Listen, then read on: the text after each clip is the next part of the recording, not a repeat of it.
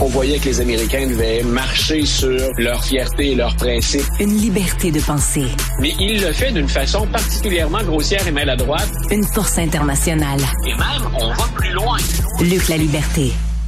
Alors, euh, Luc, c'est le mois de l'histoire des Noirs qui débute aujourd'hui euh, dans 14 États qui interdisent ou qui limitent l'enseignement de certains sujets. Comment on va pouvoir parler justement d'esclavage, du mois des Noirs et tout ça, alors que tous ces discours-là sont un peu explosifs aux États-Unis? Voilà. Puis dans certains cas, on l'a dit, la, la limite à l'enseignement de certains sujets dans ces 14 États, L'idée, c'est de ne pas indisposer, froisser ou de mettre mal à l'aise les étudiants qui ont la peau blanche. Donc, euh, alors, on, le fait à la grandeur des États-Unis maintenant, c'est puis on le fait de notre côté de la frontière aussi. Donc, on, commémore, on sensibilise, on souligne donc certains aspects, certaines luttes, certaines, certains gains, réalisations, des choses qui doivent encore être peaufinées. Mais comment fait-on ça dans 14 États sans expliquer aux gens pourquoi les Noirs ont cette journée.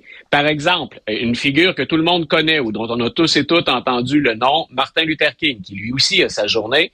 Euh, Est-ce que je limite Martin Luther King à une date, l'assassinat, son discours sur Washington?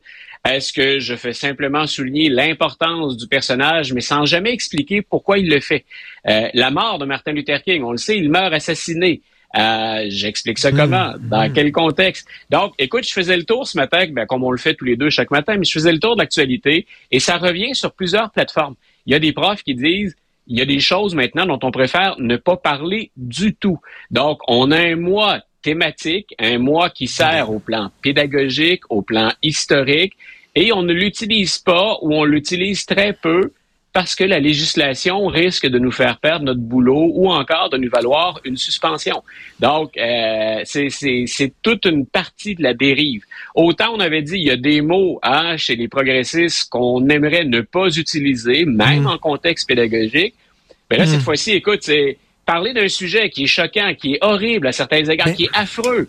C'est de l'exploitation, mais je n'ai pas le droit d'en parler parce que les gens à qui je l'explique, ils pourraient ne pas se sentir bien que leurs ancêtres, il y a deux, trois générations, la génération précédente, aient pu se comporter de façon odieuse.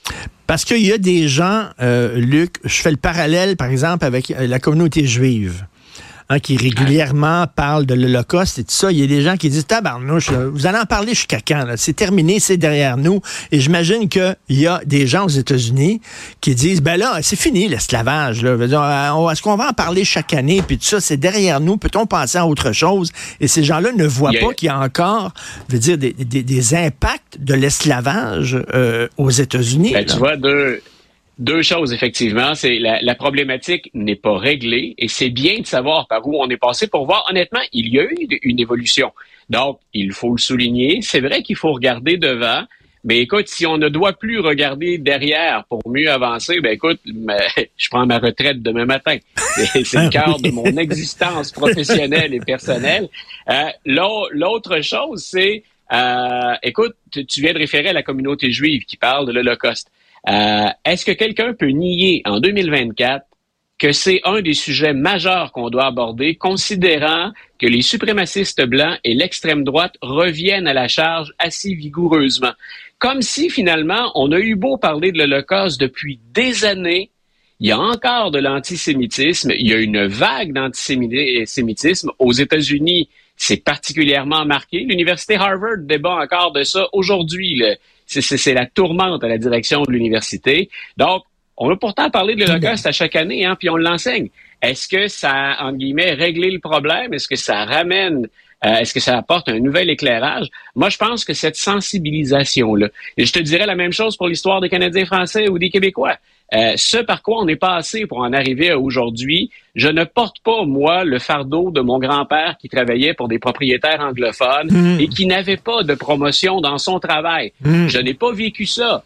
Mais mmh. qu'est-ce que je suis reconnaissant envers cette génération-là d'avoir tenu le coup, ce qui me permet aujourd'hui de vivre sans avoir, je pense, en tout cas, sans être inquiété dans ma vie de tous les jours par ça. Mais tellement intéressant ce que tu dis, Luc, tellement intéressant, parce qu'il y a des gens qui pourraient dire, OK, revenez-en avec la Christie de conquête, c'est fini, là, la conquête, là, revenez-en. Mais non, mais ça fait partie de notre histoire.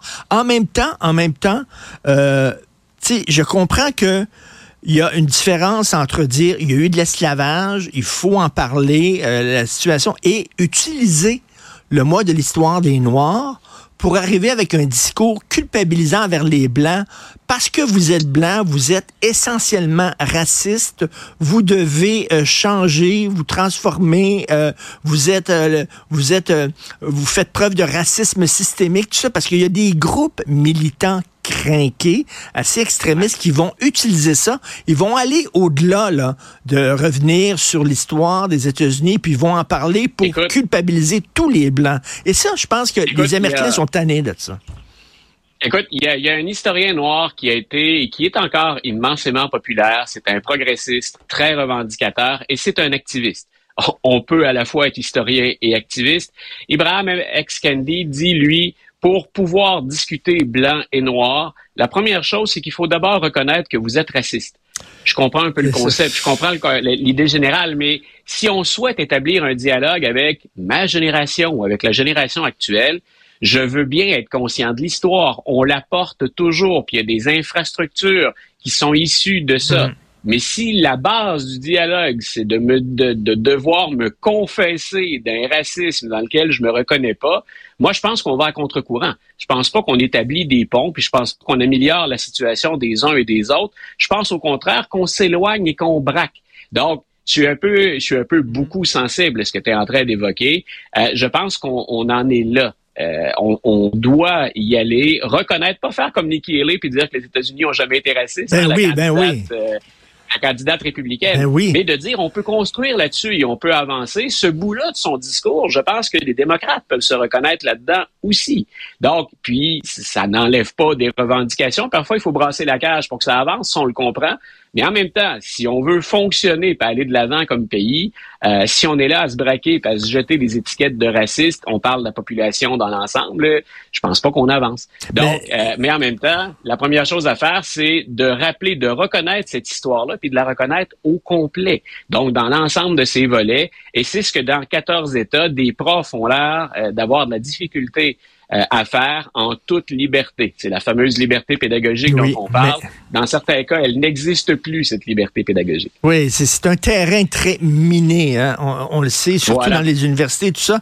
Et euh, les gens disent, oui, euh, reconnaître qu'il y a de l'esclavage, mais il faut pas que ça vire en, festival de l'autoflagellation à un moment donné. Donc, c'est pas, c'est pas évident. Écoute, le secrétariat d'État américain travaille sur un projet ben. de reconnaissance de l'État palestinien.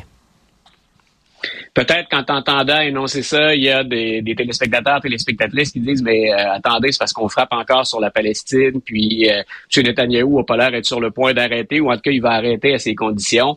Euh, je souhaitais qu'on en parle parce que c'est un changement majeur, c'est un ah changement de cap dans l'attitude américaine. C'est-à-dire qu'on a souvent avancé cette idée de la reconnaissance des deux États. Euh, on le fait un petit peu sous Obama aussi, mais on était resté euh, au préliminaire. Euh, dans le cas de Joe Biden et d'Anthony Blinken, il semble qu'on y va de non seulement de, de, de cette idée de reconnaissance d'un État, mais de la façon dont, dont on peut y parvenir. Et y parvenir dans un dans un court laps de temps. Donc, sur, euh, on parle pas d'un projet là, pour euh, des années et des années. Et donc, on est à mettre sur la table et déjà à établir des contacts pour dire aux pays arabes qui entourent Israël à quelles conditions êtes-vous prêts, parce qu'on était sur le point de le faire hein, avant cette attaque du Hamas puis cette réplique mm, mm, mm. d'Israël. Donc, on relance des pays comme l'Arabie saoudite, par exemple, ou comme l'Égypte, mais c'est à quelles conditions êtes-vous prêts à normaliser les relations avec Israël? Israël a aussi besoin de normaliser ce genre de relations. Je pense que le, plancher de, de hein, les, les, négociations, c'est si vous ne reconnaissez pas la Palestine, nous, on n'est pas prêt à normaliser. Ensuite, ben, ce qu'on regarde du côté israélien puis du côté palestinien, c'est euh, ce serait quoi votre plancher? Ce serait quoi votre base de négociation?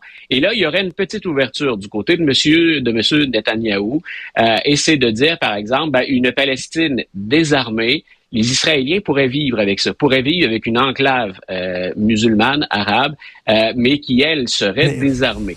Les Américains travaillent en même temps. Puis écoute, je te laisse me relancer après ce, point-là, mais euh, les Américains travaillent aussi en parallèle avec l'ONU. C'est-à-dire qu'il y a une stratégie à l'ONU en disant, ben, nous, pour protéger Israël ou appuyer Israël, on n'hésite pas à recourir à notre droit de veto.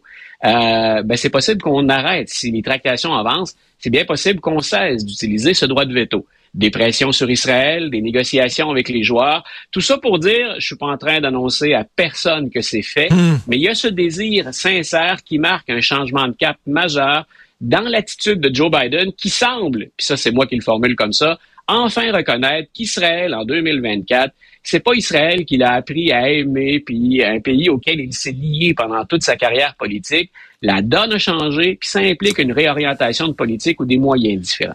La, la, la, la solution des deux États, euh, ça demande aussi à ce que les, les gens qui parlent pour l'État palestinien euh, reconnaissent Israël aussi là. Euh, ça joue sur les deux côtés là, parce que écoute, corrige-moi si je me trompe là, mais euh, on avait proposé la solution des deux États à Arafat. On était à ça là, de l'avoir, puis il avait dit non merci. Non, merci. Ils voulaient rien savoir. Euh, je retourne pas devant les Palestiniens en disant, ben, ils veulent, ils doivent aussi reconnaître l'existence d'Israël. Et le Hamas, je m'excuse, mais reconnaît pas l'existence d'Israël. À moins que je me trompe. Et, l'Iran est, toujours dans le décor. Ben, et d'un point de vue israélien ou américain, ce sont toujours les fauteurs de troubles numéro un. Ils ont beau dire, on n'est pas responsable de ce que font certains groupes c'est eux qui ont l'argent et c'est eux qui fournissent les armes ou les munitions. Mais il semble qu'il y ait une volonté du monde arabe d'exercer des pressions sur les dirigeants palestiniens. Et c'est là où le Hamas, isolé par moment, parce que l'Iran est pas à ses côtés continuellement, c'est là où le Hamas, euh, isolé par moment, pourrait être appelé euh, à, calmer le jeu, puis euh, on va voir. Donc, on, ce hmm. sont des tractations, des négociations, mais la donne a changé et ça change. Les Américains semblent avoir compris ça, semblent le considérer. Maintenant, écoute, je, ça fait longtemps que j'encourage cette solution personnellement de, la reconnaissance des deux États. Cette reconnaissance, bien sûr, elle est mutuelle. Hein? On reconnaît la Palestine, on reconnaît la légitimité d'Israël à côté. Euh, est-ce qu'on pourrait enfin y arriver? Plusieurs étaient découragés. Ce qui semble en tout cas être une bonne nouvelle, c'est que les Américains y croient toujours et Planche travaille sur le dossier. Puis les Américains, c'est un des trois, quatre, cinq joueurs majeurs qui peuvent faire euh, virer le, vent de côté ou changer la donne dans cette région-là du monde. Ben écoute, c'est la seule avenue possible, c'est la seule solution possible, c'est la reconnaissance des deux États. La Palestine partira pas, puis Israël partira pas. Fait qu'apprenez à vivre ensemble. Malheureusement, tant en Palestine qu'en Israël, il y a des gens qui sont réfractaires à cette, à cette solution-là. comment peut-on contourner les extrémistes des deux camps? Ben oui. dans, un cas, les extrémistes, c'est eux qui qui exercent des pressions sur le premier ministre. Donc, on, on verra ce que ça donne. Ben, ben oui, tu as vu en Israël, là, as vu en Israël, il y a des gens qui sont pour les colonies, là. Ils veulent, on y va, là, full pin avec les colonies, tout ça, là. C ça ne va pas aider la paix. De la problématique alors que c'est un des volets de la problématique. Puis assurément, une chose qui est dans la colonne de déficit au plan international, au plan des droits du côté de l'État israélien, c'est justement la gestion de la Cisjordanie puis la présence de ces fameuses colonies. Donc, je disais, c'est, appelons ça une petite lueur d'espoir ce matin que je voulais apporter puis souligner le, changement de cap ou la, redirection finalement des, euh, des, projets américains. Et on le dit, on le dit souvent quand on se parle, Luc, hein, la, position courageuse maintenant en 2024, c'est d'être au centre. Je pensais jamais ça. Je pensais que c'était la position plate, être au centre, la position tiède. Le, danger, le danger est au centre. T'es entre les deux camps. C'est la zone la plus inconfortable. Les balles viennent des deux côtés. exactement. Merci beaucoup, Luc. À demain. Salut, Luc La Liberté. Bye, Richard. À demain.